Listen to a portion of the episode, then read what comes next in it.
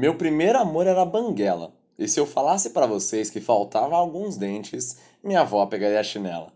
Nasceram alguns dentes. Isso. Assim fica melhor. Principalmente agora que minha avó, de tanto treinar com meu primo, aprendeu a jogar uma chinela que faz curvas. Inclusive, vou deixar aqui uma nota para não esquecer depois.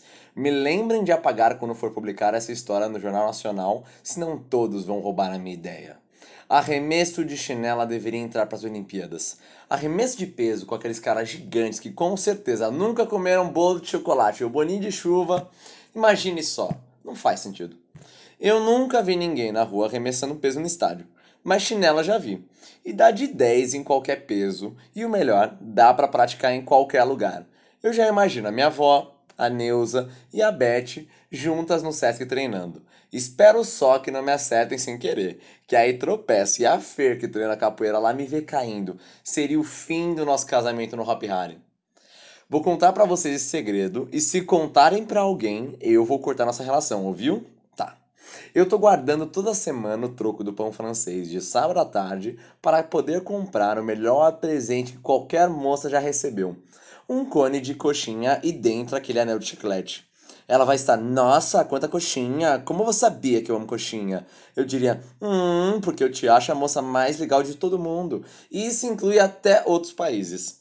Mal saberia ela que eu sei que todo mundo gosta de coxinha, graças à minha irmã mais nova. Ela sim entende de namoro, porque ele é muita capricho. Eu leio o mundo estranho. isso explica muita coisa. Enfim, voltemos à Duda. Ah, é. Não tinha dito o nome dela, mas, bom, agora que eu disse, anotem porque não vou falar de novo. Eu tenho pressa para escrever sobre meu outro, o primeiro e único amor, a Ju. A Duda morava no meu prédio e era amiga da minha irmã mais nova, a Lê. Ela sempre vinha em casa brincar e eu fingia que ia para a cozinha pegar comida a cada 15 minutos só para poder vê-la de relance uma vez só. Aqueles cachinhos sob a luz da sacada no apartamento da rua 9 de setembro são para mim a lembrança mais longínqua e próxima de quando descobri o meu amor acidente por cachinhos.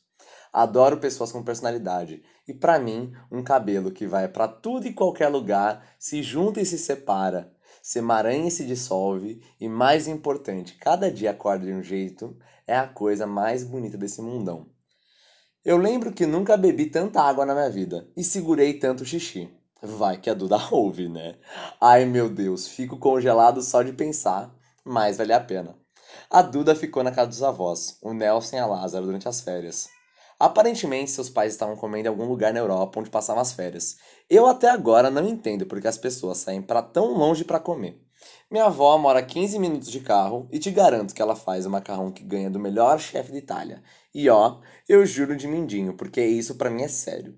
Trocava qualquer um desses queijos fedidos e dessa coisa amarga que os adultos bebem, chamado vinho, por uma bom fofura com suquita. Isso sim é que é almoço. E o melhor, a Duda também gostava.